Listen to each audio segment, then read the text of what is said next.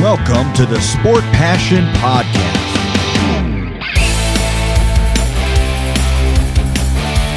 And here is your host, Lars Marendorf.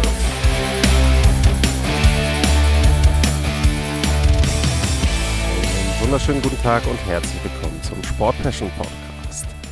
Der erste Tag der NHL Free Agency ist vorbei und auf Cap Friendly, da werden die Kennzahlen dafür gelistet und da stehen 153 Verträge, 314 Vertragsjahre, ein Cap-Hit von 271 Millionen und insgesamt 919 Millionen Dollar, die ausgegeben worden sind von den Teams für die 153 Verträge.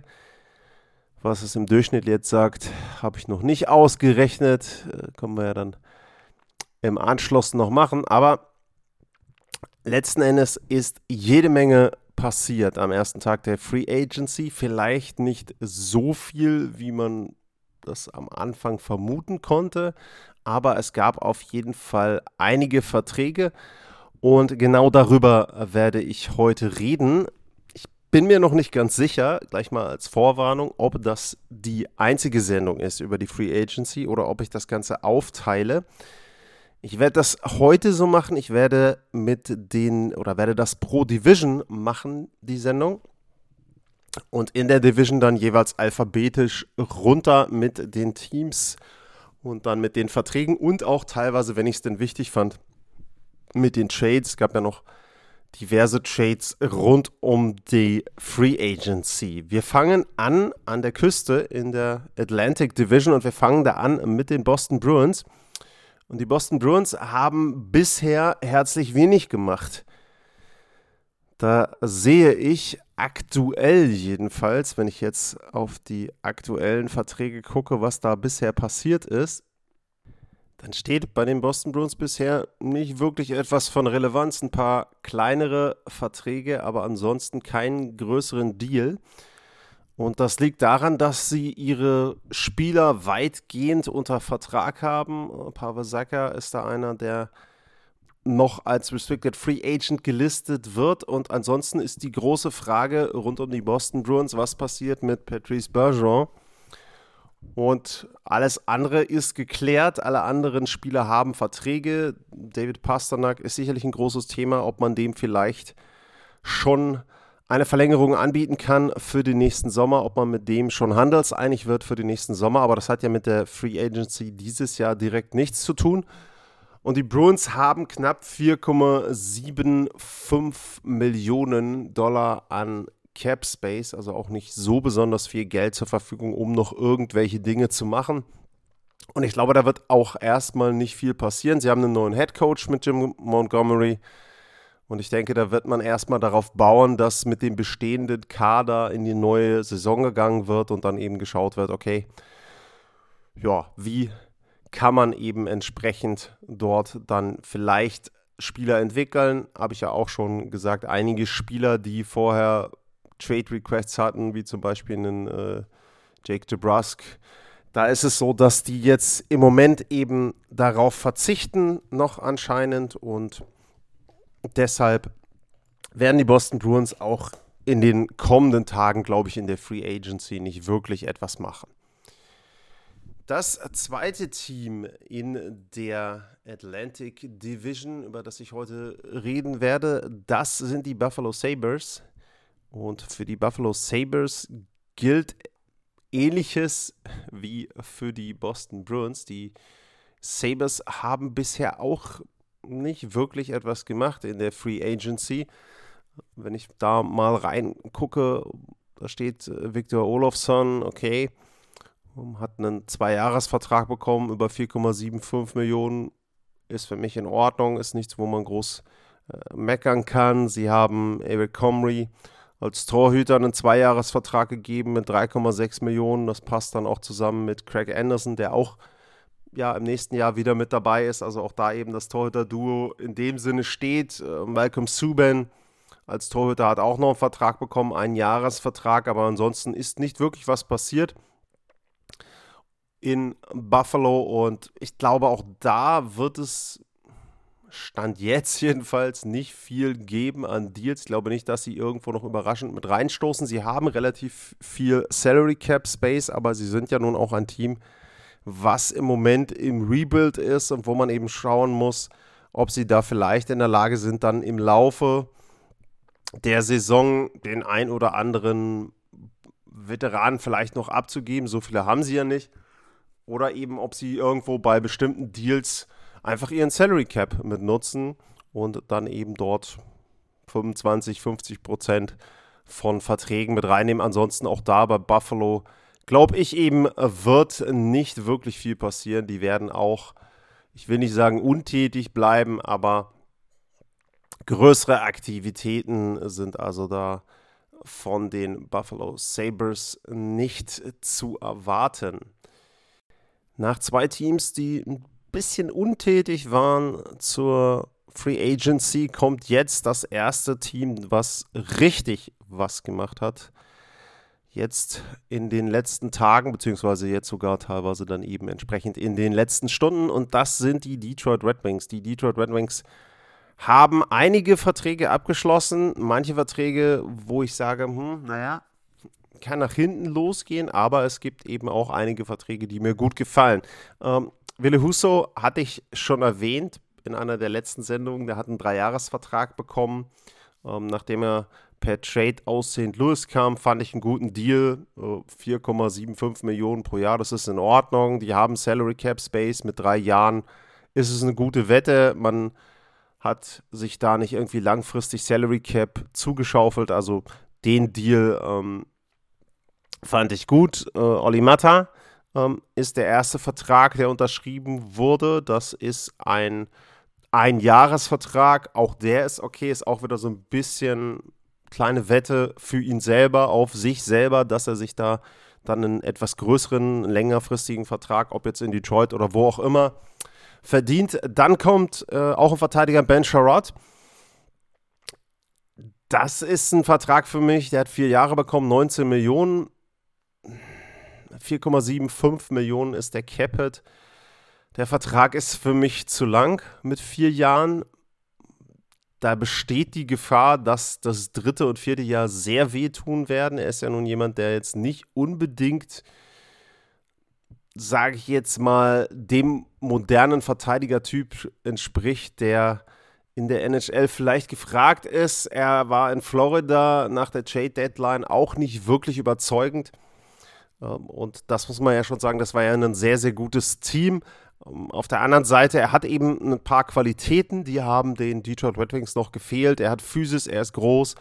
Ähm, also von daher, es ist, glaube ich, noch okay, weil sie sich damit im Moment nichts kaputt machen. Ich glaube auch, sie nehmen damit keinem anderen Prospect etwas weg. Vielleicht kann ihm ja noch Moritz Seider ein bisschen was beibringen, wenn man das so sagen möchte. Also Seider Sherrod, äh, nicht andersrum. Glaube ich jedenfalls nicht so richtig. Und ja, vielleicht kann man den in ein, zwei, drei Jahren dann doch noch tauschen. Ist ja vom Typ her einer, den andere General Manager durchaus mögen. Also vielleicht, wie gesagt, ein bisschen zu lang der Vertrag, ein Jahr. Aber letzten Endes tut das den Detroit Red Wings nicht weh. Was mir gut gefällt, ist der Vertrag für Andrew Cobb. Dem haben sie einen Fünfjahresvertrag gegeben. Der ist 27. Und der Fünfjahresvertrag geht über 28 Millionen Dollar ungefähr. 5,625 ist der Cap-Hit. Das finde ich marktüblich. Das ist das, was man erwarten konnte für Andrew Cobb. Fünf Jahre sind auch okay. Er ist wirklich vielseitig einsetzbar. Also er kann beide Flügel spielen, er kann Center spielen. Er ist jemand, wo man sagen kann, der kann im Line-up springen, der kann jede Position mal bestreiten in der Offensive. Er ist jemand, der Penalties killt. Vielleicht wird er jetzt auch im Powerplay ein bisschen mehr eingesetzt, als das bisher bei seinen Stationen der Fall war. Ich finde, das ist eine gute Ergänzung. Auch da, wie gesagt, natürlich kann man sagen, fünf Jahre hätten vielleicht auch vier Jahre getan. Ja, auf, aber die Summe ist nicht zu hoch und mit 27, dann ist er eben im fünften Jahr 32, sollte er jetzt auch nicht komplett runterfallen von der Leistung her. Also ich finde den Vertrag in Ordnung. Zweiter überraschender Vertrag für einen älteren Stürmer, das ist der Vertrag für David Perron, der auch zwei, äh, der auch ähm, einen Vertrag bekommt, 4,75 Millionen für zwei Jahre.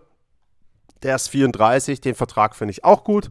Er ist ein Veteran, kann die jungen Spieler in Detroit mit ranführen und ja, würde ich sagen, mit zwei Jahren eben auch nicht zu lang. Auch jemand, den du dann zur Trade Deadline im nächsten Jahr vielleicht dann nochmal an einen Contender abgeben kannst. Und überrascht mich ein bisschen, dass er sich mit St. Louis nicht einigen konnte, wo er ja schon jetzt mehrfach immer wieder hingekommen ist zu den Blues. Und äh, bisher waren tatsächlich die Blues auch, glaube ich, das einzige Team, wo er einen Vertrag unterschrieben hatte. Also alles andere waren dann immer Trades, beziehungsweise Expansion Draft. Er passt gut rein, finde ich. Ein Vertrag, der Sinn macht bei den Detroit Red Banks. Und auch beim dritten größeren Vertrag, den ich hier nennen will, da würde ich sagen, der macht auch Sinn. Äh, Dominik Kubalek kommt, auch er kann links wie rechts spielen auf dem Flügel, bekommt einen Zwei-Jahres-Vertrag über 5 Millionen, 2,5 Millionen ist der Cap-Hit. Und er hat vorher gespielt in Chicago. Die Blackhawks wollen ja offensichtlich versuchen, möglichst gar keine Spieler mehr zu haben. Und äh, ja, er hatte 32 Punkte, 15 Tore in 78 Spielen. Er hatte 17 Tore, er hatte schon mal 30 Tore. Also da ist Potenzial da. Ich meine, es ist erst zwei Jahre her, dass er 30 Tore hatte in 68 Spielen. Und ich denke, er wird entsprechend Spielzeit bekommen in Detroit. Er wird einer sein, der dort auch etwas lernen kann. Und auch das ist so ein bisschen ein Vertrag, kleine Wette, eben sowohl von den Red Wings als auch von Seiten von Kubalek, in zwei Jahren sich einen größeren Vertrag zu verdienen. Also insgesamt muss ich sagen, die Free Agency, wenn man auch den Husso-Deal da noch mit reinnehmen will, finde ich das alles sehr, sehr rund, was Steve Eiserman da macht. Sehr, sehr gute Arbeit und ich glaube, die Red Wings sind im nächsten Jahr ein besseres Team. Playoffs glaube ich immer noch nicht. Es wird sehr, sehr schwer, also kann ich mir nicht vorstellen, aber sie sind eine Mannschaft, die eben auch nicht einbrechen wird irgendwann und glaube ich auch keine großen Phasen hat, wo man sagt, die verlieren jetzt mal sieben, acht, neun, zehn Spiele hintereinander, sondern die werden immer wieder Phasen haben, wo sie schlecht sind, wo sie vielleicht innerhalb von 20 Spielen mal zwölf verlieren, aber dann eben auch aufgeteilt. Und ich glaube, die Deals hier, die Veteranen, die werden dabei helfen, diese Losing Culture so ein bisschen rauszukriegen. Die Spieler werden sich entwickeln. Da gibt es einiges, was eben zum Beispiel einen Perron oder einen Cobb auch dann weitervermitteln können. Und ich glaube eben auch, wie gesagt, auch die Deals selber, die Spieler selber jetzt von Sherrod, würde ich mal sagen, abgesehen, sind auch wieder Verträge, wo sich eben die Spieler beweisen können und beweisen dürfen und dann vielleicht den richtigen Zahltag dann mit dem nächsten Vertrag schaffen. Und das passt alles für mich, sowohl aus Seiten des Vereines als auch von Seiten der Spieler. Ben Sherrod war eben das Thema. Gehen wir zu dem Team, wo er bis vor kurzem unter Vertrag stand. Das sind die Florida Panthers und die waren das beste Team der regulären Saison und ja, da kann man natürlich dann davon ausgehen, dass sie nicht so viel machen. Und genau das ist passiert. Das liegt jetzt aber nicht unbedingt nur daran, dass sie komplett zufrieden waren mit dem, was sie haben an Kader. Ähm, denn wie wir wissen, sind sie in der zweiten Runde in einem Sweep rausgeflogen. Also ich glaube, die hätten schon gerne etwas gemacht. Das Problem, was die Panthers noch hatten, ist, sie haben einfach keinen Platz mehr gehabt unterm Salary Cap und dementsprechend haben sie nur kleinere Deals gemacht, haben einige Spieler verloren. Äh, auf einen kommen wir nachher noch zu sprechen und außer Sherrod.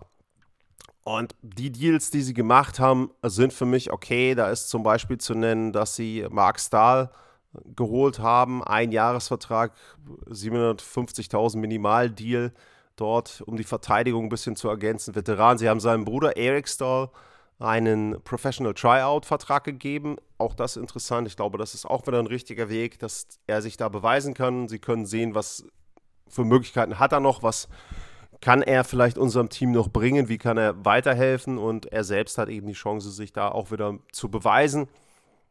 Nick Cousins hat einen Zweijahresvertrag bekommen, über 1,1 Millionen pro Jahr. Es macht für mich auch Sinn. Und ansonsten, ähm, ja, Anthony Bitetto auch nochmal als Verteidiger, Tiefenverteidiger, Einjahresvertrag, 750.000. Das sind alles kleinere Deals, die sie haben. Was vielleicht auffällt, was wir bisher noch nicht gesehen haben, ist, dass Joe Thornton einen neuen Vertrag bekommen hat. Ich glaube, die Zeit für ihn in Florida ist beendet. Er hat ja dann in den Playoffs auch nur das letzte Spiel dann wieder mitgemacht gegen die Tampa Bay Lightning. Also da ist eben entsprechend auch ja, vielleicht das Kapitel wieder beendet für Thornton. Wer weiß, ob er überhaupt noch mal irgendeinen Verein bekommt in der NHL. Und ansonsten waren eben den Panthers ein bisschen die Hände gebunden. Zum einen, weil sie jetzt schon eng am Salary Cap sind und zum anderen ist es natürlich auch so, dass sie im nächsten Jahr auch wieder neue Verträge brauchen für ihre Spieler und da ist zum Beispiel ein äh, Jonathan Huberdeau zu nennen und dementsprechend werden die Panthers nichts Wildes machen jetzt in diesem Sommer, um sich nicht eben im, letzten, im nächsten Jahr dann auch wieder den Salary Cap zuzubauen. Also da würde ich persönlich, wenn ihr Florida Panthers-Fans seid, nicht viel erwarten. Die Panthers werden nicht viel mehr machen in der Free Agency. Die nächste Mannschaft in der Atlantic Division alphabetisch, das sind dann die Montreal Canadiens. Auch da gibt es nicht viel zu nennen als ja, Verträge, ähm, außer dass sie ihren Nummer 1 Pick äh, Juraj ähm, Slavkovski unter Vertrag genommen haben, dass der ein Entry-Level-Contract unterschrieben hat. Volumen sind 13,35 Millionen, das tatsächliche Grundgehalt sind 950.000. Da sind ja diese bis zu 2,85 Millionen Bonus pro Jahr mit eingerechnet in den Gesamtvertrag. Und alles andere, was sie gemacht haben, sind Minor Deals, alle über 750.000 Einjahresverträge. Da will ich nicht groß drauf eingehen und äh, dementsprechend ja, würde ich mir auch von den Canadiens im Moment erstmal nicht so viel erwarten. Die Frage ist noch, ob sie vielleicht noch Tauschgeschäfte machen. Da ist Josh Anderson immer mal wieder jemand, der genannt wird der könnte vielleicht ein Kandidat sein, noch getauscht zu werden. Oder aber Jeff Petrie, der Verteidiger, auch der ist jemand, der durchaus bei anderen Vereinen nochmal wieder so einen, ja, vielleicht dann dritten Frühling erleben könnte. Aber außer einem Trade würde ich im Moment nicht viel erwarten. Da werden die Montreal Canadiens mit dem bestehenden Kader dann in die nächste Saison gehen. Äh, Kirby Duck wäre noch jemand, dass sie sich mit Kirby Duck auf einen neuen Vertrag einigen. Der ist Restricted Free Agents, aber wie gesagt, alles andere macht für die Canadiens in der aktuellen Phase, in der sie sich befinden, dann auch keinen wirklichen Sinn. Jetzt hatten wir wieder zwei Mannschaften, die nicht so viel gemacht haben, aus genannten Gründen. Jetzt kommen wir zu einer Mannschaft, die richtig viel gemacht hat rund um die Free Agency. Nicht unbedingt was Verträge an sich betrifft, auch, aber eben auch was Trades betrifft. Und fangen wir mal mit dem Vertrag an, mit dem größten Vertrag, den sie abgeschlossen haben. Die Rede ist von den Ottawa Senators und sie haben einen Spieler unter Vertrag genommen, der im letzten Jahr noch bei den Florida Panthers war, nur für ein paar Wochen. Er kam zur Trade Deadline aus Philadelphia und Claude Giroux unterschreibt jetzt in der Nähe seiner Heimat, beziehungsweise in der Heimat. Und er unterschreibt für drei Jahre und 6,5 Millionen pro Jahr, 19,5 Millionen Gesamtvolumen. Vertrag ist für mich vollkommen in Ordnung. Er ist 34 Jahre alt, drei Jahresvertrag. Klar, im letzten Jahr kann man sagen, sind die 6,5 Millionen vielleicht ein bisschen hoch, aber Giroux ist auch flexibel einsetzbar. Das ist einer, der kann auf jeden Fall im Powerplay spielen, der kann rechten Flügel spielen, der kann Center spielen. Er kann in den Top 6 rotieren, die die Ottawa Senators haben. Und er kann vor allem den Jungs viel, viel beibringen. Er kann da einen Kader auf die nächste Stufe führen, in den nächsten Entwicklungsschritt reinführen. Und mir, muss ich echt sagen, gefällt das im Grunde, kann man sagen, alles quasi, was die Ottawa Senators gemacht haben, jetzt rund um die Free Agency, auch mit den Trades vorher, kommen wir ja gleich noch auch zu. Richtig, richtig gut. Die haben sich richtig verbessert. Es fehlt vielleicht noch ein guter Verteidiger, ein Veteran. Ich weiß nicht, ob Petrie da jetzt ein Kandidat wäre, glaube ich eher nicht. Äh, aber sie haben auch noch 19,5 Millionen an Cap Space. Aber ansonsten, wenn man sich eben anguckt, ich habe es auch schon gesagt, nach dem DeBrinket Trade jetzt noch mit Giroud dazu. Also vorne die Stürmer, äh, Kitschak, Giroud, The Brinket, Batherson, ähm, dann haben sie Tim Stützle mit dabei. Da ist die Rede davon, Stütze soll Center spielen. Wenn das nicht richtig klappt, kann Geruda auch wieder vorne mit rein. Also finde ich richtig, richtig gut, was sie da gemacht haben. Speziell eben vorne, wenn man sich die Stürme anguckt. Und wenn wir dann noch weiter schauen, sie hatten zwei Trades und haben zwei Trades durchgeführt und äh, die will ich mir jetzt mal einmal aufrufen hier. Die habe ich mir hier zur Seite gelegt. Der erste Trade, den sie gemacht haben, das war ein Trade mit den Toronto Maple Leafs und sie ja, geben einiges ab. Sie geben ab Matt Murray als Torhüter. Sie geben ab einen Drittrunden-Pick und sie geben ab einen Siebtrunden-Pick und sie behalten noch 25% vom Gehalt von Matt Murray, also 1,5 Millionen. Aber sie schaffen es damit 4,687 Millionen also knapp 4,7 Millionen Gehalt loszuwerden. Und Matt Murray und sein Vertrag sind in Toronto. Was das für die Maple Leafs heißt, da würde ich bei den Maple Leafs drauf eingehen, nicht jetzt bei den Senators. Aber insgesamt den Deal fand ich für die Senators schon mal gut, weil sie eben einen Torhüter losgeworden sind, der in Ottawa offensichtlich nicht gepasst hat, der in Ottawa offensichtlich nicht funktioniert hat, der auch vom Alter und von der Phase, in der er sich gerade befindet, seiner Karriere nicht reinpasst. Er ist eigentlich jemand, der jetzt in seiner Prime sein müsste, der gute Leistungen bringen müsste, der in einem Team sein müsste, was um die, äh, nicht nur um die Playoffs, sondern was erhöhte Titelambitionen hat, sage ich jetzt mal. Vielleicht nicht ganz Titelfavorit, aber was auf jeden Fall Heimrecht haben möchte in den Playoffs. Und ich meine, bei den Maple Leafs ist er da jetzt erstmal vom Team her gut aufgehoben. Wie gesagt, fit an sich äh, komme ich dann bei den Maple Leafs noch zu.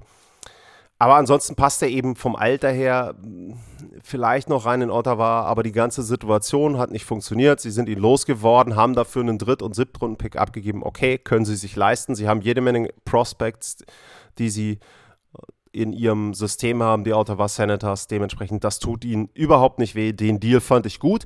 Und einen Tag später haben sie es dann geschafft, sich einen Starting-Goalie zu holen und das ist Philipp Gustafsson und es kommt Cam Talbot, äh, nachdem äh, Bill Guerin so sinngemäß gesagt hat, der General Manager der Minnesota Wild, meinte noch, weil Cam Talbot ein bisschen unzufrieden wirkte, dass Marc-André Fleury einen Vertrag bekommen hat, der auch noch leicht höher dotiert war als seiner. Und da hat sich wohl der Agent von Cam Talbot beschwert bei Bill Guerin. Bill Guerin hat dann ähm, daraufhin gesagt, ob er, oder der Agent meinte sinngemäß, Bill Guerin muss sich ganz schön viele Gedanken machen. Und dann hat Bill Guerin gesagt, ein Scheiß muss ich, wortwörtlich. Und äh, er hat sich aber anscheinend doch irgendwie Gedanken gemacht. Also zumindest irgendjemand muss bei den Minnesota Wild tätig gewesen sein. Und Cam Talbot wurde getauscht zu den Ottawa Senators. Und wenn ich jetzt die beiden Deals quasi direkt gegenüberstelle, dann haben die Senators einen Drittrunden-Pick und einen Siebtrunden-Pick abgegeben. Und Philipp Gustafsson bekommen dafür Cam Talbot, also mit Murray natürlich auch abgegeben, bekommen dafür Cam Talbot, haben damit aber insgesamt ungefähr eine Million an Gehalt gespart, wenn man jetzt die Verträge gegeneinander aufrechnet. Und äh, ja, also, nee, stimmt gar nicht, sogar mehr. Zwei Millionen, weil Gustafsson ja auch noch rausgeht. Also, sie haben Talbot getauscht gegen Matt Murray, Philipp Gustafsson, einen Dritt- und einen Siebtrunden-Pick und zwei Millionen eingeplant. Würde ich sagen, Tendenz Gewinn für die Ottawa Senators und ich muss echt, wie gesagt, ich kann das nur unterstreichen, sagen, ich finde es gut, was dort passiert. Ich finde es gut, was äh, Pierre Dorian da im Moment macht. Sie haben immer noch ihre Erstrunden-Picks, also sie haben jetzt auch nicht irgendwie die nächsten drei Jahre plötzlich alles weggetauscht, sondern sie haben ihre Erstrunden-Picks, ihre Zweitrunden-Picks in den nächsten Jahren noch. Ähm, sie haben sogar noch einen zusätzlichen von Washington, meine ich. Also, ja, finde ich schon gut und ist für mich eines der Teams bisher, die Ottawa Senators, was diese Offseason mitgewonnen hat. Ist ja immer so ein bisschen schwer, wenn man da jetzt so eine Einschätzung hat, okay, wer hat jetzt eine Offseason gewonnen, aber ich glaube, die Ottawa Senators gehören schon mit zu den Mannschaften, wo man sagen kann, okay, ihr habt eine sehr, sehr gute Offseason gehabt. Fällt mir noch ein, eine Ergänzung. Sie haben diesen Zweitrunden-Pick, den ich eben erwähnt habe, von den Washington Capitals bekommen, weil sie Connor Brown abgegeben haben und äh, Connor Brown, ja, für einen Zweitrunden-Pick, er passte anscheinend auch nicht rein. und wollte sich eher mehr entwickeln. In Washington kann ich insoweit ja, nachvollziehen vom, vom Tauschgeschäft her. Vertrag läuft nur noch ein Jahr, also im nächsten Jahr hätte man ihm sowieso einen neuen Vertrag geben müssen und vielleicht hat man jetzt schon gesagt, okay, der wird eh nicht bei uns verlängern, ist dann Unrestricted Free Agent im nächsten Jahr. Dementsprechend haben sie ihn abgegeben. Aber wie gesagt, ansonsten, ich habe es glaube ich jetzt zwei oder dreimal gesagt, mir gefällt die Offseason der Ottawa Senators sehr, sehr gut. Und vielleicht muss man das wirklich häufiger sagen, denn das war in den letzten Jahren jedenfalls nicht immer der Fall. Also Ottawa, Daumen nach oben, wirklich gute Offseason.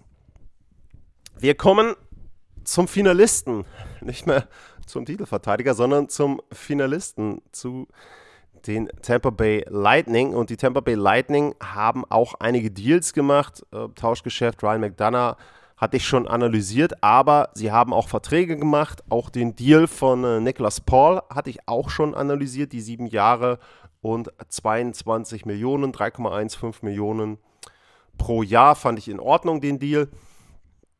Und jetzt in den letzten Tagen, ja, was haben sie gemacht? Sie haben äh, Maxim Legacy einen Einjahresvertrag gegeben, Mindestgehalt 750.000. Ja. Goalie für die Tiefe ist in Ordnung. Äh, Hayden Flurry hat einen Vertrag bekommen, zwei Jahre, auch über fast das Mindestgehalt. Der ist auch in Ordnung, der Deal. Sie haben Wladislav Namestnikov unter Vertrag genommen, einen Einjahresdeal gegeben für zweieinhalb Millionen. Den Deal zum Beispiel finde ich wirklich gut. Das ist wieder mal so ein typischer Tampa Bay Lightning Deal. Der hat schon mal in Tampa gespielt, der kennt sich da aus, der kennt die Trainer, der kennt das Umfeld. Der hat in den letzten Jahren viele, viele andere Teams gesehen. Insgesamt, ich will mal durchzählen, seit er aus Tampa weg ist, 2018 war er in Tampa, hat er eins, zwei, drei, vier, fünf andere Teams gesehen. Also jemand, der ein bisschen rumgekommen ist und der, glaube ich, weiß, was er in Tampa hat, der dort entsprechend auch motiviert ist, Leistung zu bringen. Und ich muss eben sagen, er ist auch ein sehr vielseitiger Spieler. Also er kann auch jemand sein, der links, rechts spielt, der Center spielt. Und der Deal gefällt mir einfach wieder sehr, sehr gut. Da haben sie aus dem bisschen Platz, was sie denn haben, wirklich was gemacht. Ja, typischer Temper-Deal, kann man nicht anders sagen. Selbst jetzt, wo sie nicht mehr Titelverteidiger sind, machen sie trotzdem noch gute Deals. Also da wird richtig toll gearbeitet in Tampa. Wieder mal ein Lob dort nach Florida. Die anderen Deals, die sie abgeschlossen haben, das sind dann die richtigen Verlängerungen gewesen. Da ist einmal dabei äh, Mikhail Sergeyev.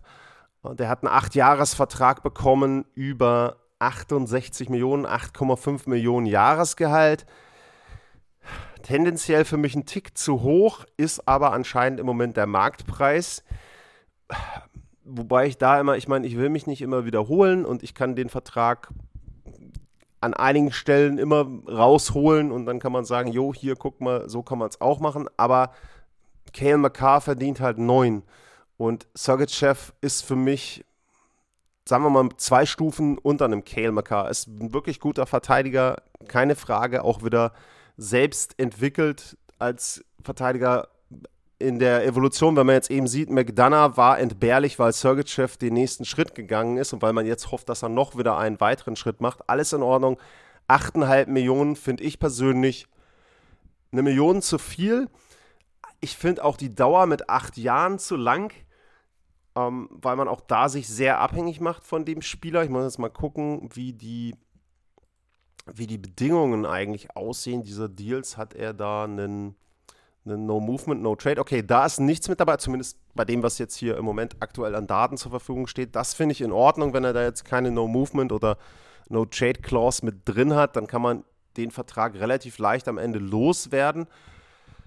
Ja, wie gesagt, ich glaube, dass Tampa zum Beispiel auch drauf baut, dass ja der Salary Cap nicht immer flach bleiben wird, beziehungsweise nicht immer so langsam einsteigen wird, wie er jetzt dann angestiegen ist. Er steigt ja nun um eine Million auf 82,5. Wenn man jetzt erwarten würde, dass der Salary Cap, sagen wir mal, in fünf Jahren vielleicht um 10, 12 Millionen höher ist, dann ist so ein Deal natürlich besser. Deswegen glaube ich, dass die sich diese Deals, also alle drei jetzt, über die ich jetzt sprechen werde, alle drei Acht-Jahres-Verträge bei Tampa insgesamt nicht so schlecht entwickeln. Aber wenn ich die aktuelle Salary Cap-Situation sehe und da die acht Jahre Vertrag, dann finde ich es ein Jahr zu lang und eine Million zu hoch für mich. Dann kommt der zweite Acht-Jahres-Vertrag, der geht an Anthony Cirelli. Der bekommt nicht ganz so viel. 50 Millionen ist das Volumen insgesamt, 6,25 Millionen ist das Jahresgehalt. Auch er ist 25. Bei dem Vertrag muss ich sagen, da finde ich das Gehalt okay. Auch da wieder, acht Jahre sind für mich ein Jahr zu lang. Aber die 6,25 sind für mich in Ordnung. Er ist natürlich ein sehr, sehr guter defensiver Center. Da würde ich mir natürlich als Verein nochmal ein bisschen mehr an Toren wünschen. Bestleistung bisher waren 19 Tore. Ich sag mal so, bei dem Gehalt, bei dem Vertrag und auch bei dem, was sie wahrscheinlich verlieren. Andre Palat wird ja wahrscheinlich auch nicht wieder zurückkommen. Dann ist es schon so, dass ich glaube, dass er da eher so 20, 25, 30 Tore vielleicht mal schießen sollte, damit die Lightning da entlastet sind. Aber ansonsten, ich finde den Vertrag in Ordnung. Also den Deal finde ich ein bisschen besser als den von Sergeyev. Und dann kommt noch am Ende Erik Cernak, ähm, der auch einen 8-Jahres-Vertrag bekommen hat. Er ist der älteste von den dreien, er ist 26. Auch da wieder ein Jahr zu lang für mich. Value insgesamt sind 41,6 Millionen, Capit 5,2 Millionen. Auch da muss ich sagen, gefällt mir bis auf die acht Jahre gut, ist für das, was er als Verteidiger bringt, in Ordnung, ist er eher ein, ein defensiver Verteidiger. Auch da denken ich, erwarten sie vielleicht nochmal einen kleinen Schritt mehr, ein bisschen Offensive mehr. Aber letzten Endes ist auch das als Vertrag in Ordnung. Und wenn man eben, wie gesagt, diese drei zusammen sieht, finde ich das wirklich drei gute Deals. Länge, habe ich bereits erwähnt, hätte kürzer sein können. Ein Deal noch dazu, den die Tampa Bay Lightning gemacht haben. Ian Cole bekommt einen Einjahresvertrag über drei Millionen. Oh, vollkommen in Ordnung für mich. Kannst du nichts falsch machen. Er auch wieder, muss sich beweisen, kommt zu einem Team mit einer Winning Culture. Ein Veteran, der wird genau wissen und die werden ihm genau gesagt haben, das ist das Profil, was wir an dich haben. Oh, bitte versuch das zu erfüllen nicht irgendwelche anderen Sachen zu machen. Er kann auch nicht irgendwelche anderen Sachen machen. Also ich meine, solange wie der in der NHL ist, weiß man, was er kann und was man eben nicht kann.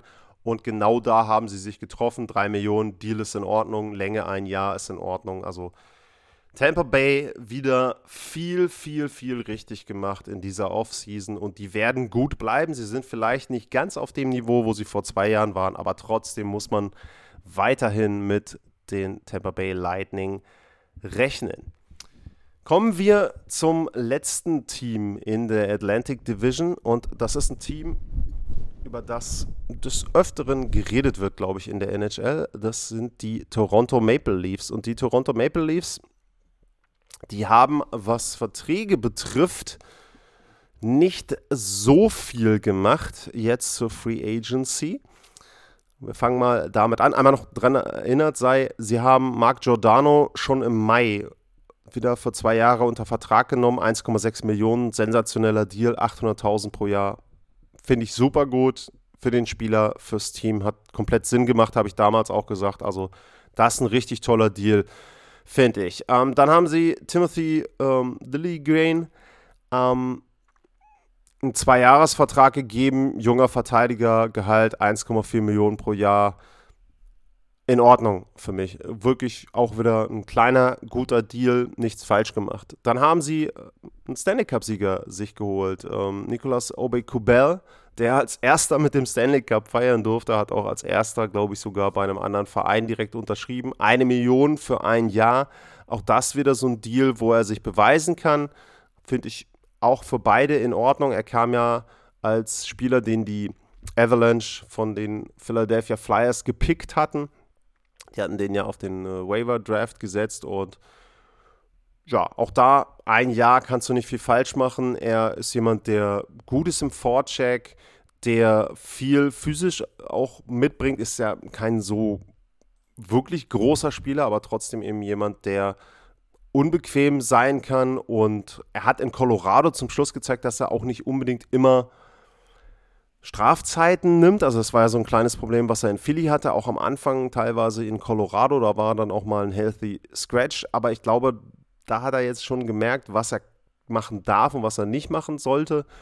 Und der kann Toronto wirklich weiterhelfen. Auch da ist so ein bisschen ein Punkt, sage ich mal, Entwicklung. Also ich glaube schon, der sollte noch offensiv auch ein bisschen was zulegen. Er hatte insgesamt elf Tore in der letzten Saison, alle elf ähm, bei Colorado.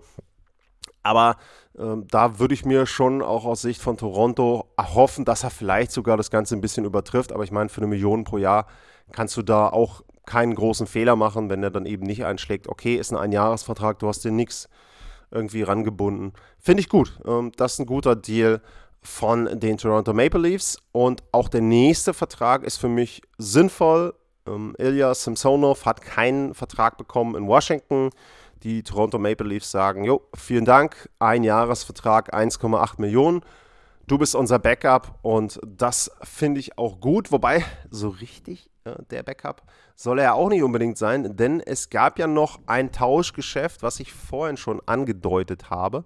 Und zwar gab es ja das Tauschgeschäft zwischen Ottawa und den Toronto Maple Leafs. Und die haben bekanntlich jetzt Matt Murray bekommen und Matt Murray verpflichtet. Und ich muss ganz ehrlich sagen, der äh, Zugzwang hat ja auch gefragt oder vielleicht auch sogar ein bisschen gebeten bei Twitter, dass ich ihm diesen Deal erklären soll. Also warum haben die Toronto Maple Leafs Matt Murray geholt von den Ottawa Senators, beziehungsweise sich ja schmackhaft machen lassen durch einen Drittrunden-Pick und einen Siebtrunden-Pick und 25% Gehalt, die die Ottawa Senators dort eben weiterhin dann überweisen.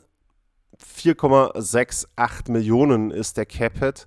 Wenn man sich mal in der NHL umschaut, wie viele Torhüter 4,68 Millionen verdienen, dann sind das gar nicht so viele. Also da gehört Murray immer noch selbst mit dem gekürzten Gehalt zu den höher verdienenden, würde ich mal sagen. Tja, und warum hat man in Toronto gesagt, das ist jetzt der Torhüter, den wir nach äh, Freddie Anderson und Jack Campbell haben wollen? Zum einen muss ich erstmal sagen, Toronto hatte nicht viele andere Möglichkeiten. Wenn man sich mal den Torhütermarkt anschaut und wenn man sich auch mal anschaut, welche anderen Torhüter denn gewechselt sind, beziehungsweise welche anderen Torhüter denn Verträge bekommen haben, dann ist da natürlich ein Darcy Camper mit dabei, da ist ein Campbell mit dabei, über den nachher auch die Rede sein wird bei der Pacific Division. Dann ist es so, Georgiev zum Beispiel wurde von Colorado geholt und Marc-André Fleury habe ich vorhin erwähnt, der hat einen Vertrag in Minnesota unterschrieben. Und insgesamt muss man einfach sagen, es waren nicht viele Torhüter auf dem Markt. Also es war jetzt nicht so, es gab ja auch schon mal Jahre, wo, sage ich jetzt mal, mindestens zehn gute Torhüter auf dem Markt waren, wo man sagen konnte, okay, das sind jetzt zehn Torhüter, die etablierte Starter sind, wo man sagen kann, den kann ich jetzt ohne große Probleme zu haben, zumindest erstmal holen. Das ist sicherlich kein All-Star-Torhüter, aber zumindest jemanden, den ich holen kann. Und diese Situation gab es in diesem Jahr einfach nicht. Also der Markt war einfach sehr, sehr klein. Es gab nur ein paar Alternativen und ich bin mir sehr sicher, dass die Maple Leafs sich über die Alternativen Gedanken gemacht haben und dass die Maple Leafs auch versucht haben, in irgendeiner Form ja, abzutesten, ob diese Alternativen denn gewillt sind, nach Toronto zu kommen. Das ist ja auch immer ein Punkt. Man darf nie vergessen, bei allem, was auch Gehalt betrifft und so weiter. Toronto ist ein unglaublich harter Markt für Spieler, weil du, du bist im Zentrum der Liga, auch wenn man jetzt sagen will, New York und alles Mögliche, aber das Zentrum der NHL, das Eishockey-Zentrum ist Toronto und da ist so viel los, was Medien betrifft, da ist so viel los, was Fans betrifft, dass du natürlich immer sehr, sehr viel Druck hast. Und wenn ich mir jetzt überlege, als Torhüter, ich nehme jetzt mal das Beispiel Darcy Kemper, der ja äh, Unrestricted Free Agent ist nun, beziehungsweise war. Ähm, der hat nun die Wahl gehabt, sich seinen Verein frei auszusuchen. Welche Möglichkeiten gab es denn für den? Und wenn ich dann sehe, okay, in Toronto ist eine Stelle offen, da könnte ich hingehen. Nur, was erwartet mich denn da? Da wird auf jeden Fall verlangt, dass ich sehr, sehr gute Leistungen abliefere, dass ich endlich mal die erste Playoff-Runde gewinne mit den Toronto Maple Leafs. Und jetzt kann man natürlich sagen, das Selbstvertrauen sollte er schon haben, aber warum sollte ich dahin gehen, wenn ich vielleicht in Washington auch Druck habe, wenn ich da auch Erwartungen habe, die der Verein an mich hat, aber da muss ich nicht jeden Tag mit 100 Journalisten reden oder rechnen und irgendwie erwarten in, in 150 Twitter-Pages und YouTube-Channels und früher hätte ich gesagt Message-Boards, gibt es wahrscheinlich immer noch, ähm, wird über mich diskutiert, sondern das ist alles eine Nummer kleiner. Und ja, da, es ist nicht jeder dafür gemacht, in so einem Markt zu spielen und dementsprechend glaube ich, die Maple Leafs haben da viel versucht. Sie haben eben dort niemanden bekommen, beziehungsweise keine Zusage bekommen, auf die sie sich verlassen konnten, beziehungsweise auch verlassen wollten. Auch das muss man ja sagen, selbst wenn jetzt Camper sagt, naja, ihr seid schon bei den ersten zwei, drei mit dabei, aber ich höre mir das andere nochmal an. Das ist keine Zusage, die du haben willst. Und bevor du dann komplett ohne Starter dastehst, dann gehst du vielleicht eben erstmal einen anderen Weg und suchst dir jemanden, den du per Tauschgeschäft bekommen kannst. Also das erstmal so, würde ich persönlich sagen, vielleicht als Grundlage dafür, warum sie überhaupt geguckt haben, wen können wir denn per Tausch bekommen. So. Auch dann ist die nächste Frage, wer steht da zur Verfügung? Ein Name, der zum Beispiel manchmal genannt wird, das ist John Gibson. Da weiß ich aber nicht, ob der auch großes Interesse daran gehabt hätte, zu sagen, ich möchte jetzt unbedingt nach Toronto. Bei dem ist es so, der hat, obwohl, nee, doch, er hat eine Modified uh, No Trade Clause. Ähm, genau, jetzt sagt er, Player submits uh, 10 Team No Trade List. Gut, weiß ich jetzt nicht, ob Toronto damit draufsteht. Aber ja, vielleicht möchte der einfach nicht nach Toronto so. Und irgendwann gehen dir die, einfach die Möglichkeiten aus. Irgendwann gibt es keine Torhüter mehr, wo man sagen kann, die kann ich jetzt per Vertrag in der Free Agency verpflichten oder das sind extrem gute Torhüter, die ich in irgendeiner Form über einen Tausch bekommen kann. Und dann musst du eben gucken, okay, was sind denn die verbleibenden Lösungen? Und bei welchem Torhüter habe ich vielleicht auch aus der Vergangenheit Werte, die mir andeuten, dass dieser Torhüter in der Lage war, vielleicht in den letzten paar Jahren nicht, aber schon mal in der Lage war, wirklich gute Leistungen zu bringen. Und da ist Matt Murray eben mit dabei, wenn man sich anschaut, was er geleistet hat, speziell natürlich von 2015 bis 2017, dann war das überragend. Und auch danach war es so, er hat nochmal eine Fangquote von 91,9 Prozent gehabt in der Saison 18, 19. Also auch das ist ja nicht wirklich schlecht. Danach ging es natürlich bergab keine Frage. Er war aber auch häufig verletzt. Also wenn man sich eben auch anguckt, wie viele Spiele hat er denn gemacht? Er hat 49, 49, 50, dann kommen 38, dann kommen 27 und dann kommt 20.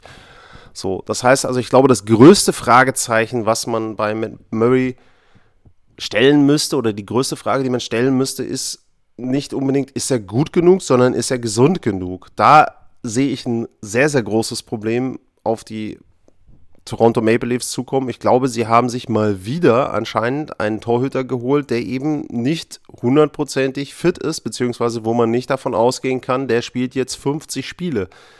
So, und dann erklärt sich auch so ein bisschen jetzt das, was ich zumindest in den letzten Stunden immer mal nebenher auch noch gehört habe, dass in Toronto wohl gesagt wird, okay, also äh, Murray und Samsonov, die dürfen sich das Tor teilen und sollen selber mal ermitteln, wer denn tatsächlich der Starter wird. Das ist natürlich dann auch wieder so ein Punkt, wo man abwarten muss, wie die Chemie da stimmt. Ich glaube, damals bei Murray und bei Marc-André Fleury war das sehr, sehr gut. Das passte sehr, sehr gut zusammen. Jetzt aber, wenn ich mir anschaue, wie das bei den beiden vielleicht ist, da weiß ich nicht, ob das so gut zusammenpasst. Das muss ich eben auch erst herauskristallisieren und da muss man eben auch erst abwarten.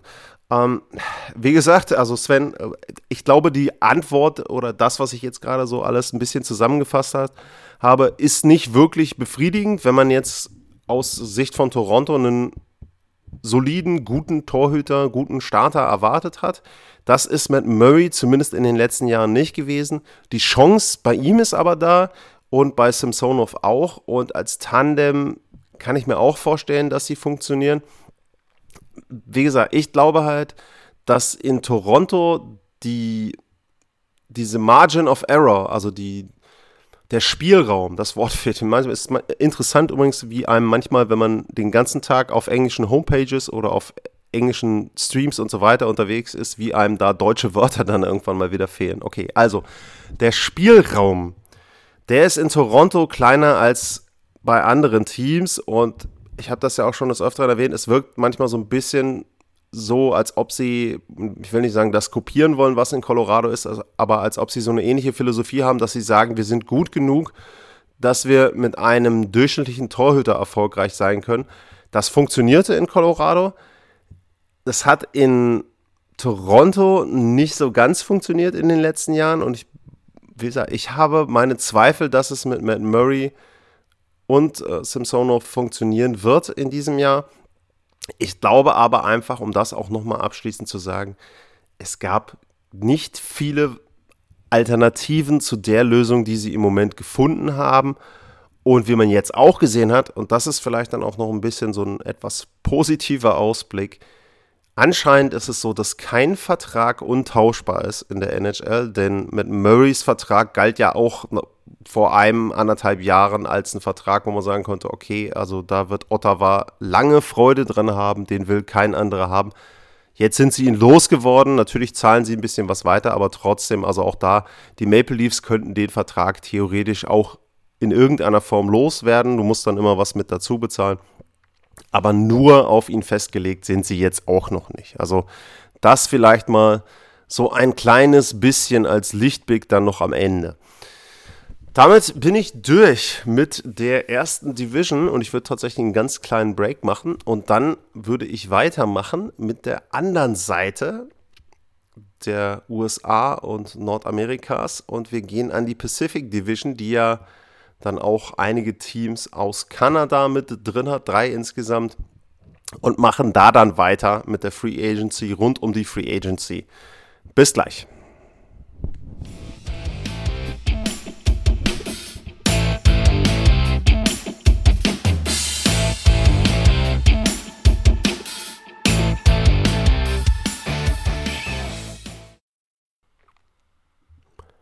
Zurück beim Sport Passion Podcast und ich glaube mit meiner Prognose, dass es am Ende zwei Sendungen werden über die Free Agency, mindestens zwei Sendungen, lag ich gar nicht so schlecht. Ich bin jetzt schon bei einer knappen Dreiviertelstunde und eine Division ist gerade mal Thema gewesen. Also da glaube ich schon, äh, werde ich dann mindestens zwei Folgen draus machen. Weiter geht's mit der Pacific Division und da will ich mal meine Notizen zu aufmachen. Das ist eine Division, die für mich sowieso sehr, sehr interessant ist, weil die im letzten Jahr nicht unbedingt den Erwartungen entsprochen hat, die es vor der Saison gab. Speziell die Vegas Golden Knights waren da ja ein Team, was sehr, sehr abgerutscht ist. Und ja, jetzt auch zur Free Agency gab es da ein paar Fragezeichen und wir machen das auch da wieder so, dass ich das alphabetisch durchgehe. Und da geht's los mit den Anaheim Ducks. Die haben bisher jedenfalls zwei Verträge gemacht. Ryan Strom ist gekommen von den New York Rangers. Der hat einen Fünfjahresvertrag bekommen, über 5 Millionen, ist 28 Jahre alt ist okay, der Vertrag, ist für mich marktüblich, der Vertrag, ist ein Spieler, der hat jetzt letztes Jahr 21 Tore gemacht, hatte schon mal 59 Punkte in 70 Spielen, also jemand, der durchaus vielleicht auch dann mal so Richtung 25, 30 Tore schielen kann, passt vom Alter her auch ganz okay rein, ist jetzt nicht zu alt für die Anaheim Ducks, fünf Jahre ist vielleicht auch ein Jahr länger, als man das idealerweise gemacht hätte als Verein, aber ich glaube, das war notwendig, um ihn eben entsprechend dann nach Anaheim zu holen. Und ja, kann ich nicht viel zu sagen oder nicht viel kritisieren. Ähm, ist für mich okay der Vertrag, fünf Jahre, 25 Millionen für Ryan Strom. Und äh, Frank Vatrano ist der nächste Spieler, der auch von den New York Rangers gekommen ist. Ich weiß nicht, ob die sich abgesprochen haben. Der war ja zur Trade Deadline aus Florida nach New York gekommen und äh, Vetrano kommt für einen Dreijahresvertrag über 3,65 Millionen und auch erst 28. Dreijahresvertrag ist für mich da auch die richtige Länge, da habe ich nichts äh, zu kritisieren. Ich finde auch das Gehalt in Ordnung. Ich finde, beide Spieler geben ihnen einige Möglichkeiten für die mittleren sechs, würde ich jetzt mal sagen. Äh, Storm, der Center und Right Wing spielen kann, Vetrano, der links oder rechts spielen kann auf der Stürmerposition.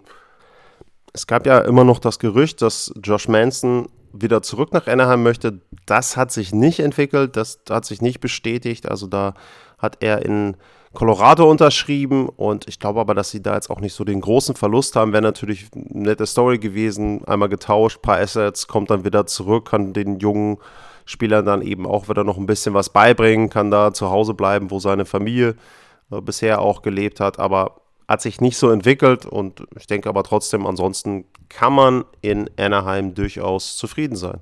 Solide Deals für ein Team, was im Moment eben im Rebuild ist und sich nichts kaputt machen wollte für die nächsten Jahre. Und da finde ich das, was dort gemacht wurde, in Ordnung.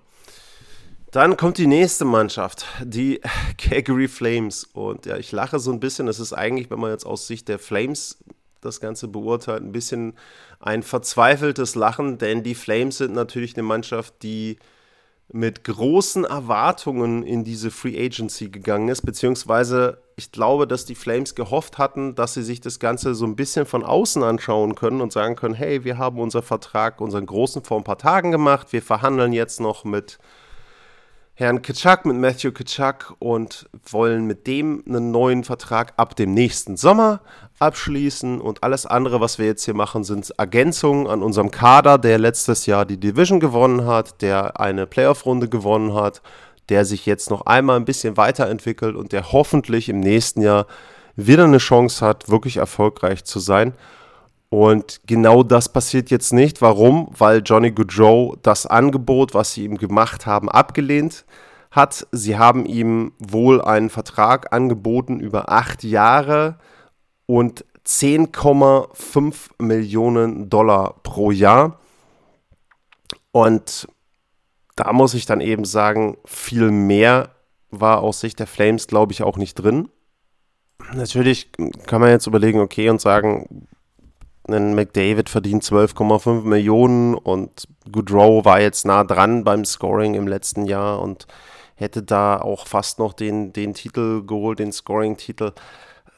Natürlich wären auch noch eine Million mehr drin gewesen, theoretisch jedenfalls, aber dann bewegt man sich eben auch schon in einem Bereich, wo die Flames dann ihre Zukunft ein bisschen kaputt machen, denn wie gesagt, ein ähm, ein Matthew Kitschak, der ist eben Restricted Free Agent und da kann man natürlich jetzt, also sie haben die Qualifying Offer, aber sie wollen ja mit ihm einen neuen Vertrag aushandeln und auch ein Andrew Mangipani braucht einen neuen Vertrag, auch der ist Restricted Free Agent. Ähm, Oliver Carlington ist auch noch mit dabei als Verteidiger, also du kannst nicht Johnny Goodrow beliebig viel Geld bezahlen und dann am Ende irgendwie zwei, drei andere verlieren. Das war die große Gefahr.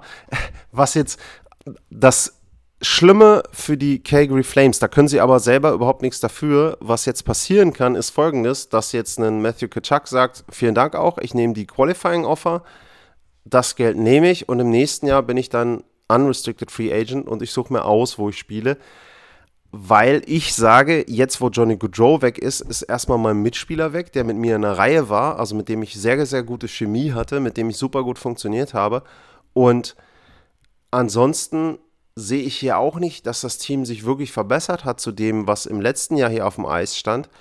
Und deshalb glaube ich, dass ich woanders besser aufgehoben bin. Diese Gefahr, diese große Gefahr besteht im Moment für die Calgary Flames. Für mich können sie selbst da nichts für. Sie haben ein gutes Angebot gemacht. Johnny Goodrow hat sich aus familiären Gründen anscheinend dafür entschieden, nicht mehr in Calgary zu spielen. Er hat eben den Wunsch gehabt, näher an zu Hause zu sein. Das ist auch okay. Also das soll jetzt keine Kritik an Johnny Goodrow sein, soll er aber einfach nur erklären, dass die Flames nicht wirklich andere Möglichkeiten hatten als das, was sie gemacht haben. Sie haben einen sehr, sehr guten, sehr hohen Vertrag Johnny Goodrow angeboten. Es gibt wenig Spieler in der NHL, die über 10 Millionen verdienen. Er hätte das sein können. Er hätte 10,5 Millionen für acht Jahre verdient. Er wäre Franchise-Leader in vielen, vielen Kategorien geworden. Er hätte sein Trikot an der Hallendecke gehabt. Das wollte er so nicht. Das ist zu akzeptieren aus Sicht der Calgary Flames, aber es macht natürlich die Arbeit dann nicht wirklich einfach. Und wenn ich jetzt noch auf die Deals gucke, ich will jetzt gar nicht auf alle eingehen, da sind einige Minimum-Deals mit dabei. Der einzige, der so ein bisschen dann raussticht, ist der von Nikita Sadorov der einen Zwei-Jahres-Vertrag bekommt über 7,5 Millionen. Großer Verteidiger, wuchtiger Verteidiger, hat gut reingepasst in Calgary, ist mit 3,75 Millionen pro Jahr vielleicht ein Tickchen zu hoch, aber ja, würde ich jetzt ansonsten auch nicht viel dran auszusetzen haben. Und ja, wie gesagt, ich weiß nicht, was sie jetzt machen. Ich weiß überhaupt nicht, in welche Richtung die sich orientieren. Es wird sehr, sehr schwierig sein, da jetzt direkt wieder auf die Füße zu kommen aus Sicht der Calgary Flames. Dementsprechend äh, möchte ich da jetzt aktuell nicht in deren Haut stecken und möchte jetzt nicht der General Manager sein, also in dem Fall dann eben Brad Tree Living, der sich Gedanken machen muss, ob es sich lohnt, zum Beispiel den Kitschak jetzt noch zu halten, ob man den tauschen sollte, ob man vielleicht komplett abreißen sollte, die Bude kurz nachdem er die Division gewonnen hat. Also schwierig, schwierig, schwierig, glaube ich, die Situation aktuell in Calgary und die werden so ein bisschen jetzt versuchen, so die Reste aufzusammeln, die noch übrig bleiben in der Free Agency. Aber wie gesagt, auch das musst du immer im Hinterkopf machen mit den theoretischen Deals, die du vielleicht dann doch für Kachak und Manjipani dort abschließen möchtest. Also sehr, sehr unglückliche Situation für die Calgary Flames. Im Grunde unverschuldet, weil sie in meinen Augen da nicht viel falsch gemacht haben. Tja, und dann gibt es noch ein zweites Team in der Provinz Alberta und das Team sind die Edmonton Oilers. Und die Edmonton Oilers, die haben nicht nur die Calgary Flames im Battle of Alberta in den Playoffs besiegt, sondern die Edmonton Oilers hatten auch, das nehme ich mal jetzt vorweg, die bessere Offseason bisher.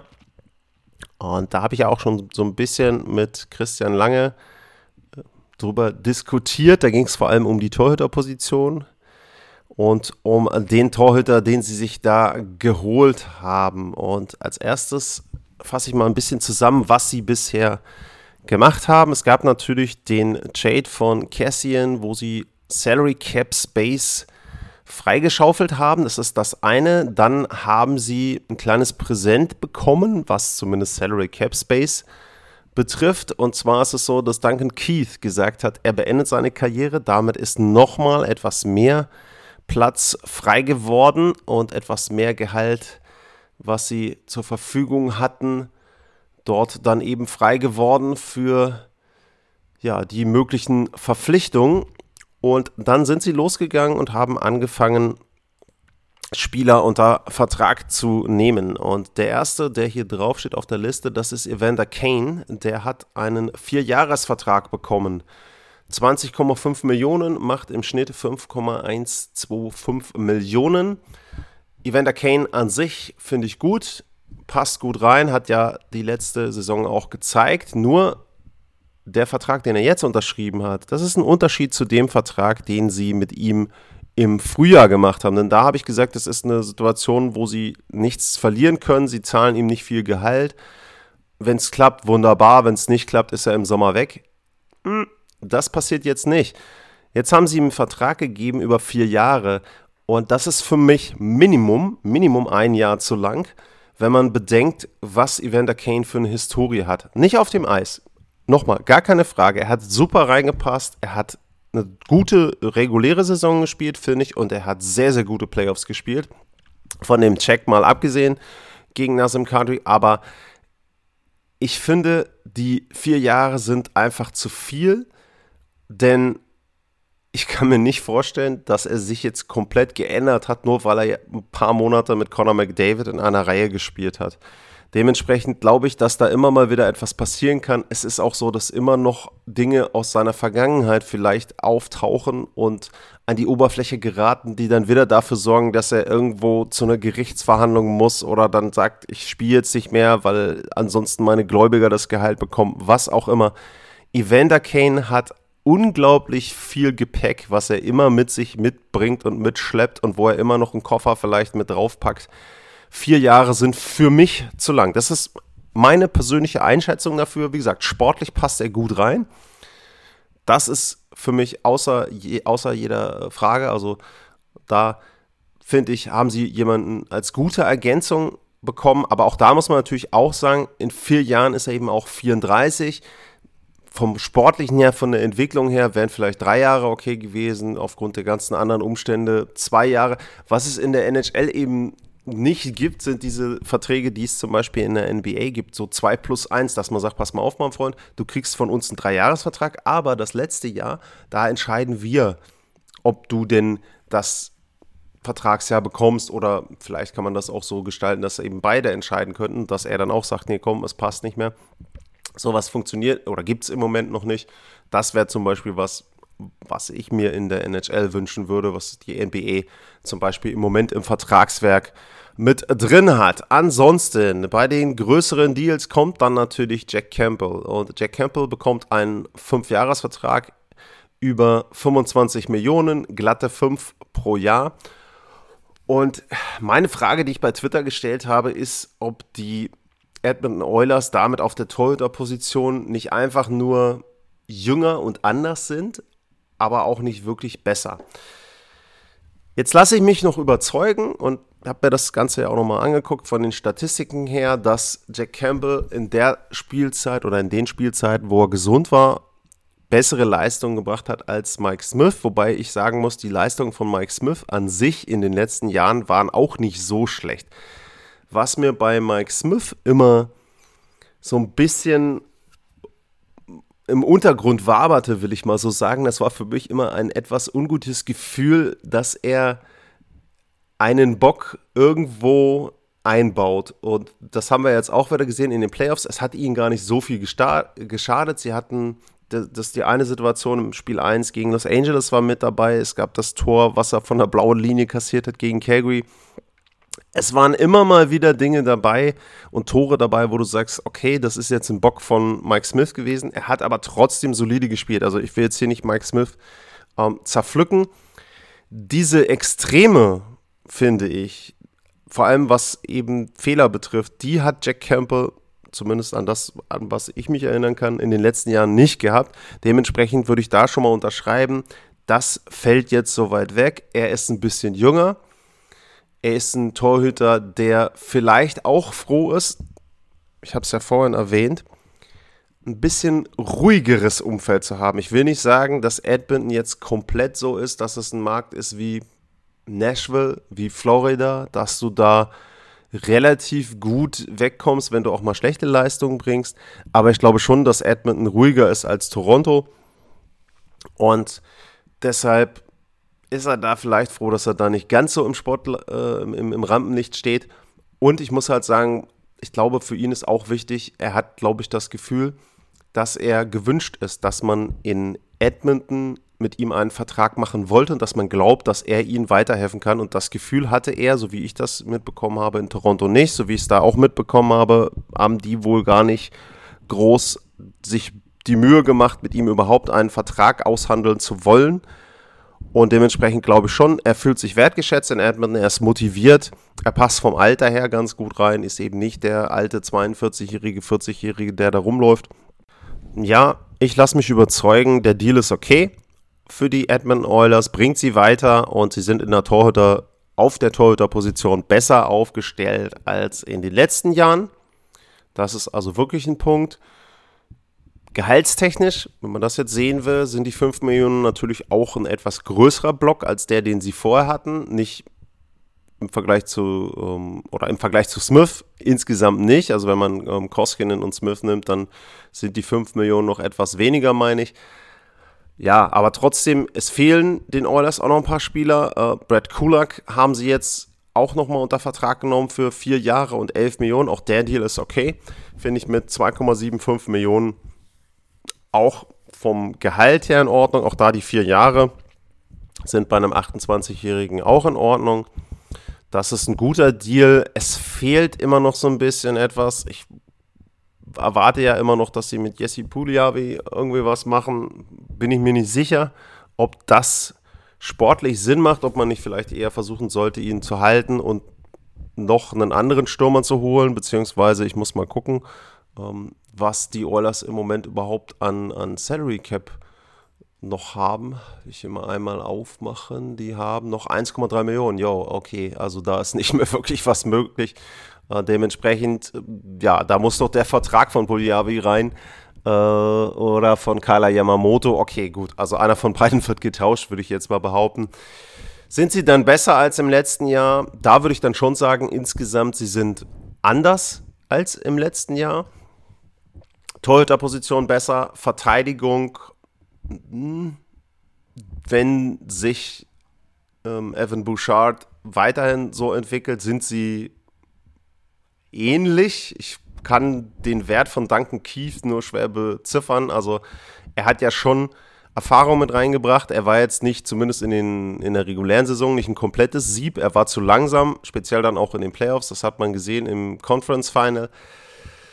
Ja, und auf den Forward-Positionen wird es ebenso sein wie vorher auch. Eine ganze Saison Evander Kane könnte Entlastung bringen.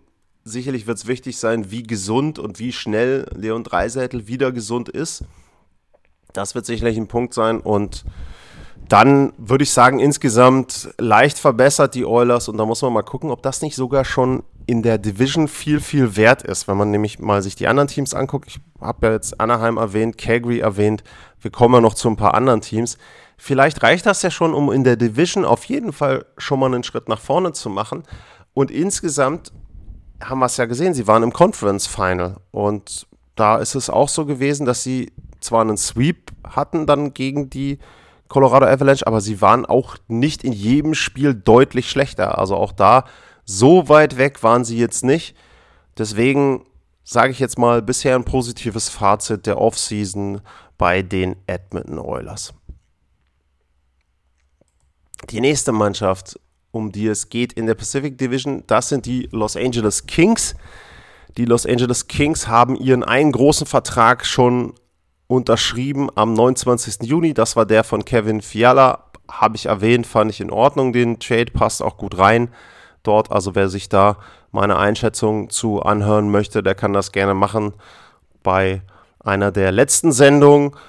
Ansonsten, was ist jetzt noch passiert? Sie haben vor allem Adrian Campy ähm, einen Vierjahresvertrag gegeben, 22 Millionen, 5,5 Millionen.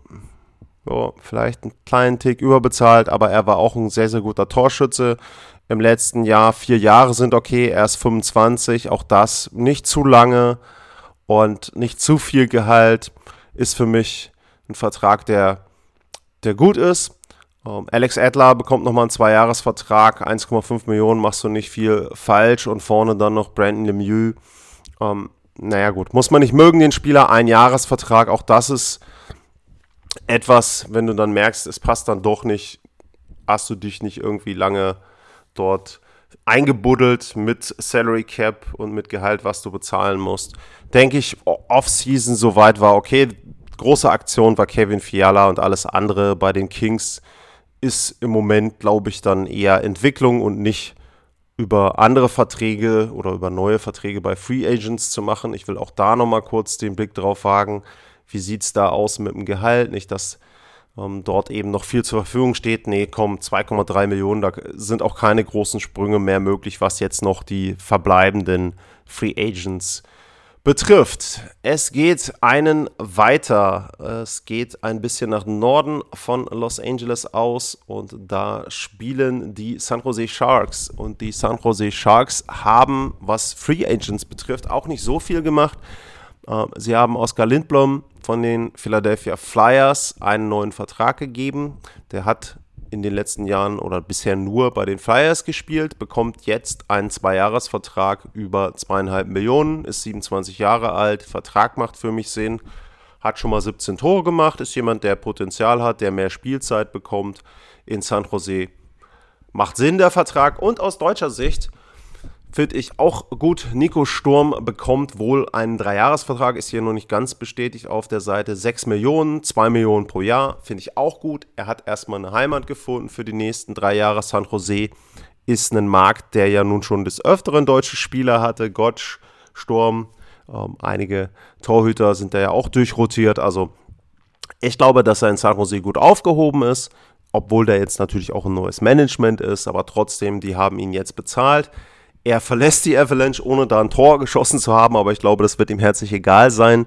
Er hat einen Stanley Cup gewonnen. Ich meine, am 23. Juli ist in Augsburg die große Sause, wo der Stanley Cup dann aus Tschechien rüberkommt und wo er dann seinen Tag mit dem Stanley Cup hat. Also ja, ich denke schon, dass das da eine große Feier wird, hat er sich auch verdient.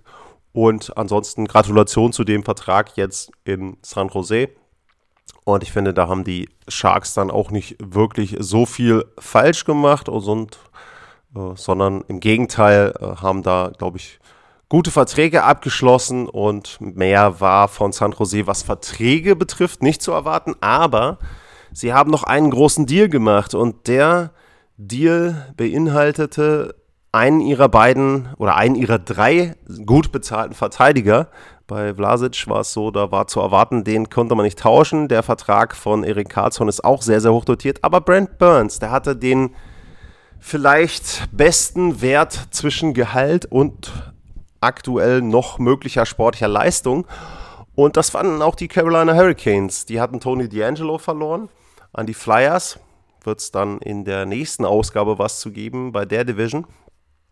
Aber die brauchten jetzt Ersatz für ein Profil, wo ich sage, ja, offensiver Verteidiger im Powerplay muss er gut spielen können, muss einen guten Schuss haben, muss eben ein bisschen Torgefährlichkeit mitbringen und dieses Profil passt noch auf Brent Burns und dementsprechend ist er getauscht worden nach Carolina. 5,28 Millionen Gehalt bleiben noch, weil 34% in San Jose bleiben. Die bekommen dafür einen Drittrunden-Pick und noch zwei Prospects mit dazu.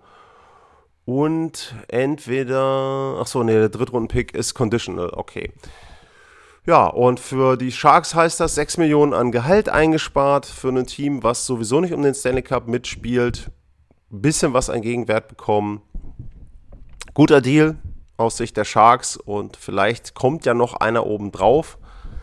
Kann mir aber kaum vorstellen, wo ein Eber Carlson unterkommt. Und für den muss man dann eben sagen, tut es einem auch so ein bisschen leid, denn er ist ja nach San Jose gegangen, glaube ich, weil er dort die Chance gesehen hat, einen Titel zu gewinnen und eine Mannschaft gesehen hat, die kurz vorher im Stanley Cup-Finale war. Und seitdem geht es eigentlich bergab in San Jose und er ist derjenige, der den größten Vertrag hat, der wahrscheinlich am längsten dort bleiben muss. Ist ja dann die Formulierung, die man da an der Stelle wählen sollte. Und gut, aber auf der anderen Seite kriegt er eben auch jede Menge Gehalt dafür, Eishockey zu spielen und in San Jose zu leben, was jetzt auch nicht der schlechteste Ort ist, um seine Freizeit, die er dann hat, zu verbringen. Das war also der Blick auf die Sharks nicht viel zu erwarten, nicht viel gemacht, aber ich würde mal sagen, eine 3 als Note für die Offseason bisher jedenfalls. Es geht weiter mit der jüngsten Franchise der NHL, den Seattle Kraken. Und da muss ich ganz ehrlich sagen, ist für mich so fast das gleiche Fazit, was ich nach dem Expansion Draft hatte. Ich bin mir nicht ganz sicher, was die da machen. Äh, wenn ich einfach mir die Verträge angucke, die beiden größten Deals, die dort zu nennen sind, sind Justin Schulz für zwei Jahre, sechs Millionen als Verteidiger, ja, in Ordnung. Und dann Andrei Burakowski, der einen Fünfjahresvertrag bekommt, über 5,5 Millionen pro Jahr. Ist flexibel einsetzbar, hat jetzt schon zweimal einen Stanley Cup gewonnen in den letzten Jahren, ist erst 27. Nur auf der anderen Seite in Colorado war er sowieso außer Ungna in Ungnade gefallen, so ein bisschen bei Jared Bettner, zwischendurch ein Healthy Scratch in den Playoffs. Also, er ist jemand, der hat sehr viel Potenzial, er kann das nur nie dauerhaft abrufen. Also er ist sehr, sehr streaky. Er hat halt Phasen mit dabei, da trifft er häufiger, hat Phasen mit dabei, da siehst du ihn überhaupt nicht. Und dementsprechend ist es natürlich jetzt so ein bisschen ein kleiner Gamble. Und es ist wieder so ein Vertrag bei Seattle, wo ich mir denke, naja, ist das jetzt der Spieler, der euch qualitativ wirklich besser macht? Hm, sie sind wohl noch im Gespräch, unter anderem mit Nazem Kadri, also das könnte natürlich dann etwas sein, wenn ich jetzt sage, Kadri kommt noch mit dazu, dann ist es schon so, glaube ich, dass sie da entsprechend etwas mehr an Qualität gewonnen haben. Ähm, naja, gut. Ansonsten, ach ja, einen Deal muss man noch erwähnen. Ähm, da Chris Streeter sich verletzt hat, brauchten sie einen Ersatztorhüter für Philipp Gruber und da haben sie Martin Jones geholt. Mm, naja, der hatte in der letzten Spielzeit die erste seit vier Jahren, in der er eine Fangquote oder in der er keine Fangquote unter 90% hatte. Er hatte aber auch keine über 90%, er hatte genau 90%.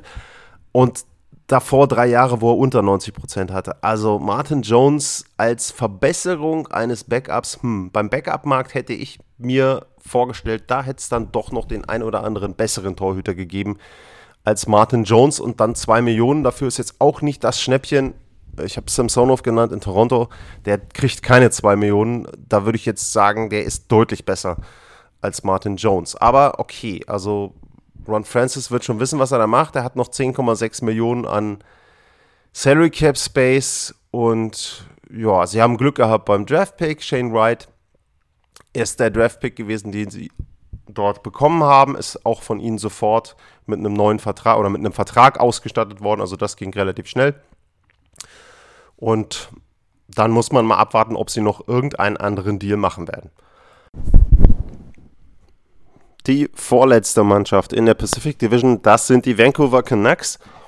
Und bei den Vancouver Canucks ist bisher auch nicht wirklich etwas passiert, was bemerkenswerte Vertragsverlängerungen betrifft. Sie haben Curtis Lazar einen Dreijahresvertrag gegeben, eine Million pro Jahr. Ja, ist in Ordnung und doch, stimmt. Ähm, sie haben Ilya Mikheyev einen Vierjahresvertrag gegeben für 4,75 Millionen pro Jahr. 19 Millionen sind das insgesamt.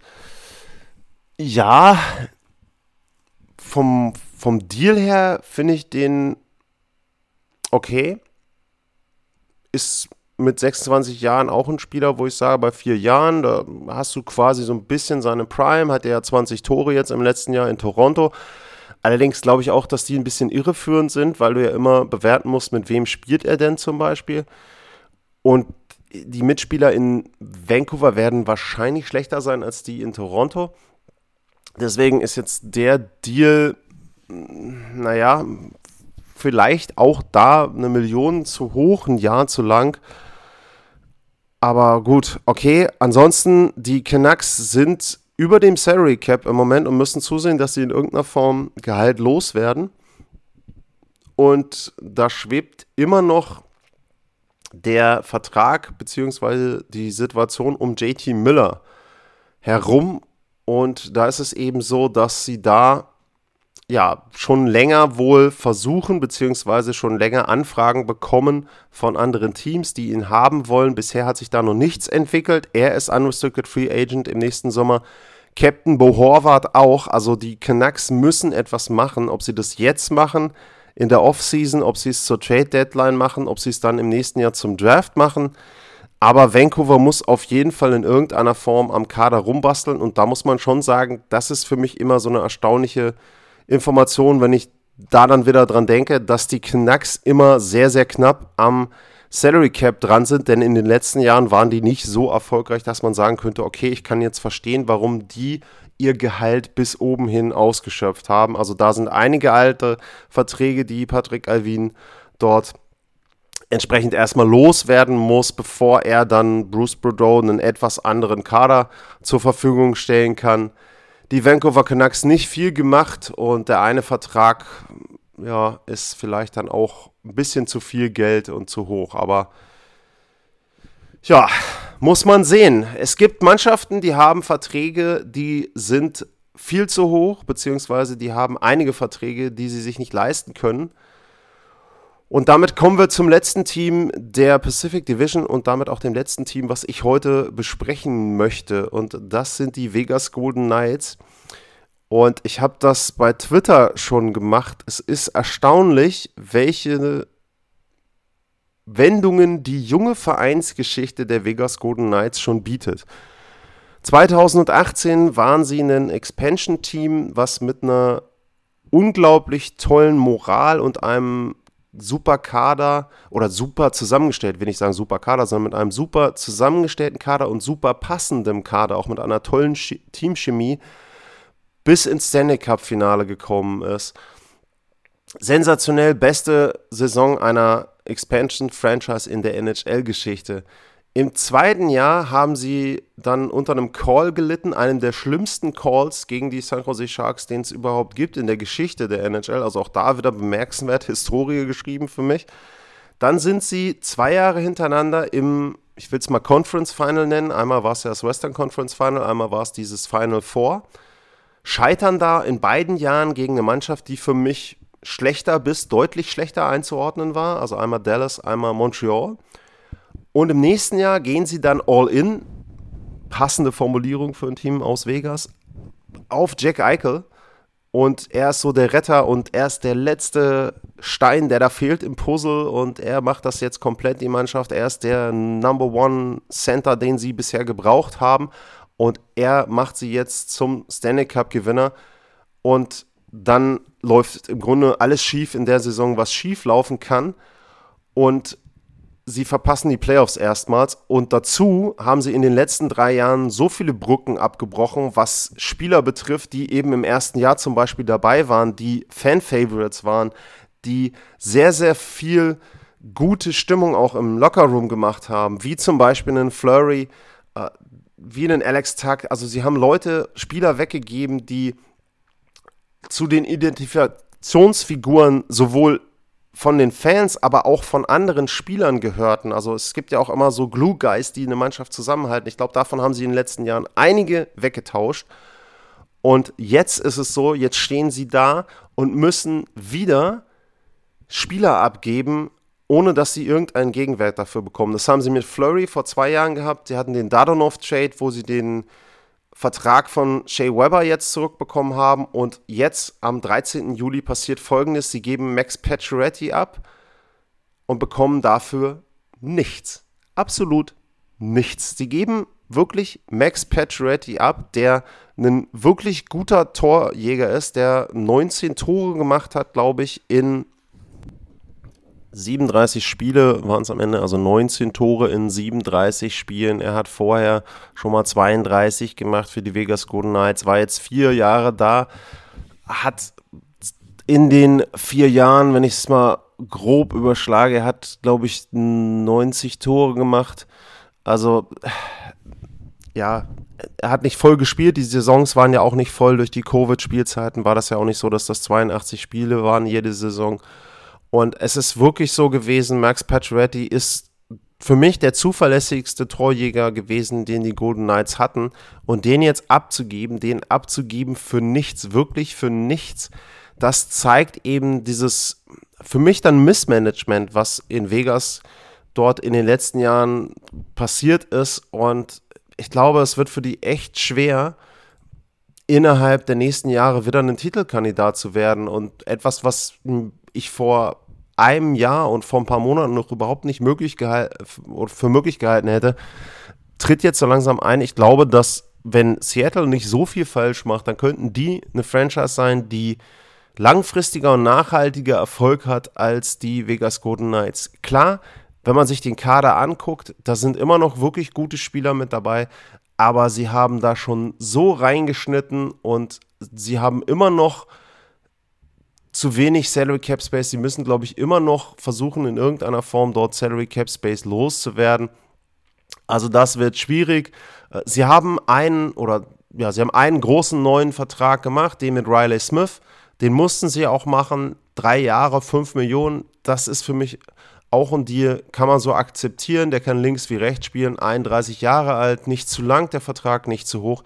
Nur trotzdem, dieses Asset Management bei den Vegas Golden Knights ist eine glatte 6 und ich glaube, dass sie sich da mal Gedanken drüber machen müssen, wie sie den Verein wieder auf eine gesundere Basis, was Draftpicks, was Prospects betrifft, stellen. Denn dieses ewige, was ich vorhin gesagt habe, ewige All-In funktioniert so in der NHL nicht, wenn du nicht, und das haben sie nicht, den Stanley Cup mindestens einmal gewinnst. Für mich haben sie ihre nähere Zukunft schon ein bisschen zerstört mit den Deals und ja, ich war echt baff, als ich gesehen habe, dass sie da wirklich keinen Gegenwert für Max Pacioretty bekommen haben. Das war's. Das war die erste Ausgabe zur Free Agency und ich habe es erwähnt, es gibt noch zwei weitere Divisions, mit denen wird es weitergehen. Wenn ihr Anmerkungen habt, wenn ihr Fragen habt zu dem, was ich bisher erzählt habe, zur Atlantic Division, zur Pacific Division gerne at Lars-Mar info at sportpassion.de. Das sind die beiden Adressen, wo ihr mich erreichen könnt, wo ihr eure Kommentare und Meinungen loswerden könnt. Und ansonsten gilt natürlich wie immer bei mir coffee.com slash sportpassion. Da könnt ihr mir einen kleinen Kaffee ausgeben. Und tja, für heute sage ich vielen Dank fürs Zuhören. Bleibt gesund und dann bis zum nächsten Mal. Tschüss.